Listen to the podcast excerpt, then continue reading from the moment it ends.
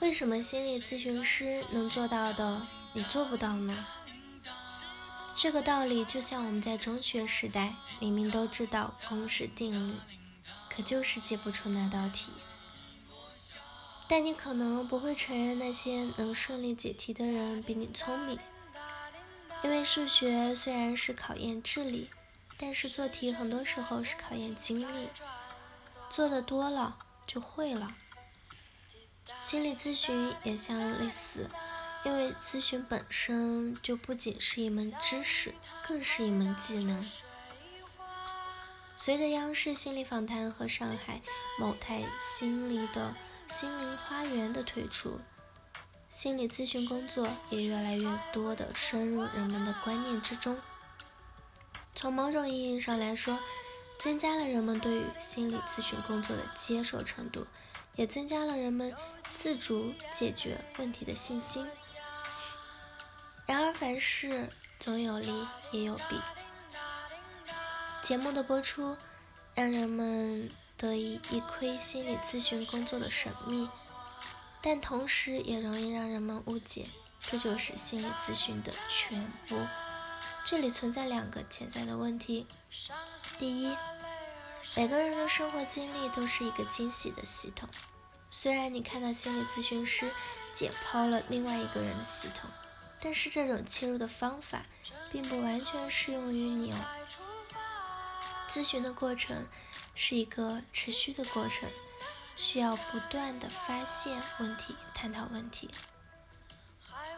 所以往往探索到最后，最初的咨询目的已经被一再纠正了。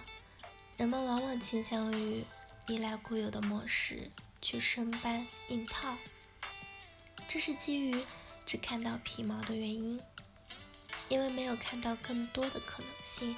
所以才可能陷入一种形式的盲从之中。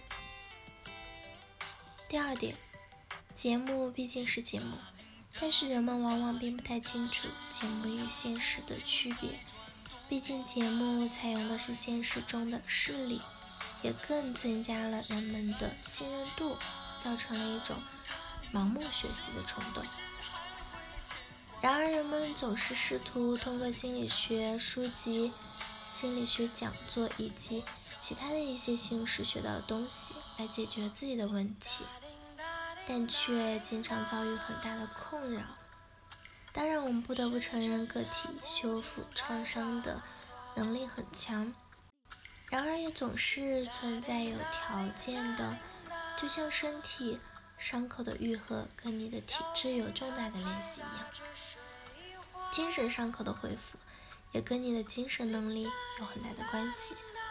只是因为精神性的东西无法去直接感知与衡量，所以人们总是倾向于做出超过自己能力的尝试。比如，一个不会修汽车的人，基本上不会去考虑自己去修车；但是一个不会处理人际关系的人，却总会在不断的尝试。与和与人相处？因为精神上的事情很容易被一个完全当成我应该做的事情。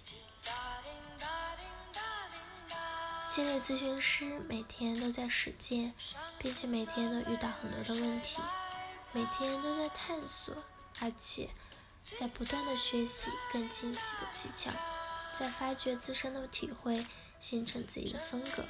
这些先决条件不是每一个人都能具备的。当然，人们总是说我最了解我自己的问题，所以我应该比心理咨询师更知道怎样去处理。确实，人们往往会抱怨我为什么要花那么多钱，仅仅是坐在那里告诉心理咨询师一些我的事情。更有一些对咨询过程比较了解的人会说。我知道你们心理咨询师采用什么方法，我都试过了，没有用。所以这其实也是上面提到的情况。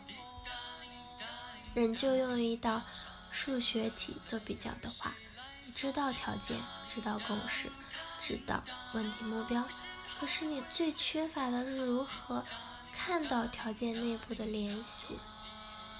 在恰当的地方采用恰当的公式来解决问题，而这种能力才是心理咨询师与外行人的区别。当然了，在上面已经说过了，因为心理咨询师有很多锻炼的先决条件，一般人没有，所以这种差异的存在是可以理解的，并不是因为心理咨询师比外行人聪明，这个其实也体现了社会分工的作用。心理咨询师是以这个作为一门工作的而存在的，但你不是。所以你无需为此感到自身的卑微和愚蠢。你的智慧，事实上表现在你自己的本职工作中。好了，以上就是今天的节目内容了。咨询请加微信 j l c t 幺零零幺或者关注微信公众号“甘露春天微课堂”收听更多内容。感谢您的收听，我是 Cindy，我们下期节目再见。伤心。